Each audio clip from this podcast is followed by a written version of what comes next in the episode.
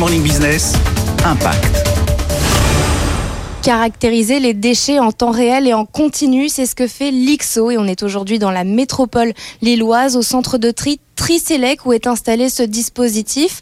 Marjorie Darcet, vous êtes la cofondatrice de l'IXO. Qu'avez-vous inventé concrètement? Alors, ce qu'on a inventé, c'est tout simplement une solution qui permet d'analyser, donc de connaître la composition de flux de déchets en direct, en continu.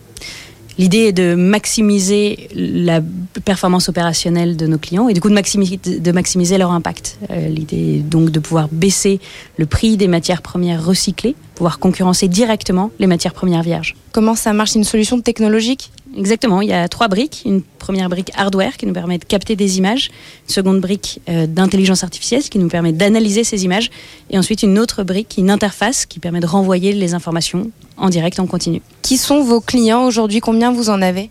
Alors on a une grosse vingtaine de clients tout au long de la chaîne de valeur, euh, des collecteurs, des centres de tri, des recycleurs, bientôt des usines de méthanisation ou de compostage, à la fois des entreprises privées et des entreprises publiques.